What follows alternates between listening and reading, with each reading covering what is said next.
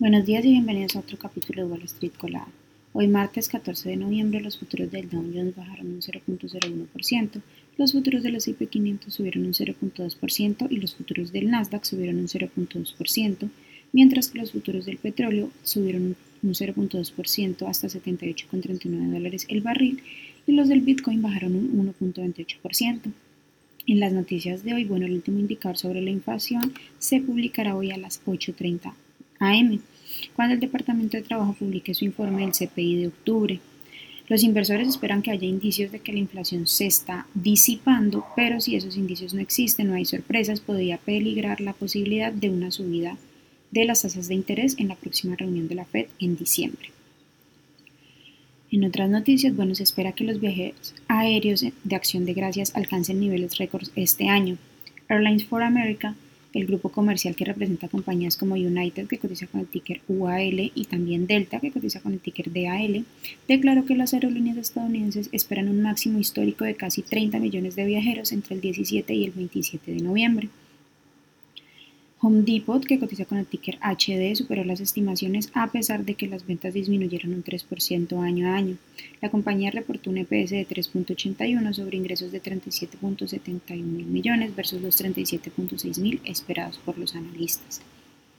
Amazon, que cotiza con el ticker AMZN, que ya ha recortado cerca de 27 mil puestos de trabajo desde el otoño pasado, informó que está reduciendo la plantilla de su división de Amazon Games para centrarse en Prime Gaming. La compañía también dijo que cerrará su canal Crown, que transmite desde Twitch, así como su iniciativa Game Road, que ayuda a los productores de juegos a comercializar sus ofertas.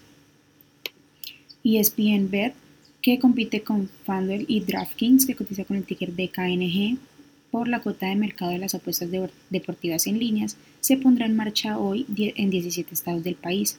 Este lanzamiento se da en un momento en el que Disney, que cotiza con el ticker DIS, está buscando vender una participación minoritaria de ESPN, con empresas como Amazon y Apple especuladas como posibles compradores. En otras noticias, ExxonMobil, que cotiza con el ticker XOM, anunció sus planes para convertirse en uno de los principales productores de litio y dijo que ya comenzó a trabajar en la primera fase de las operaciones en Arkansas con el objetivo de iniciar la producción en 2027. El objetivo de la compañía ahora es producir suficiente litio para abastecer las necesidades de fabricación de cerca de más de un millón de vehículos eléctricos al año a partir de 2030.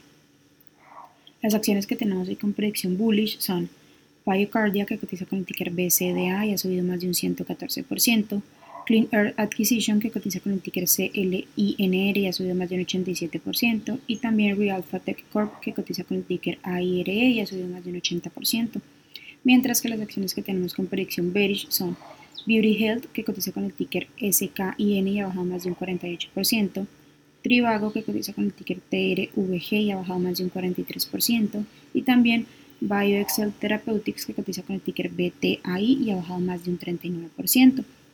Esas son las noticias que tenemos para hoy antes de que abra el mercado.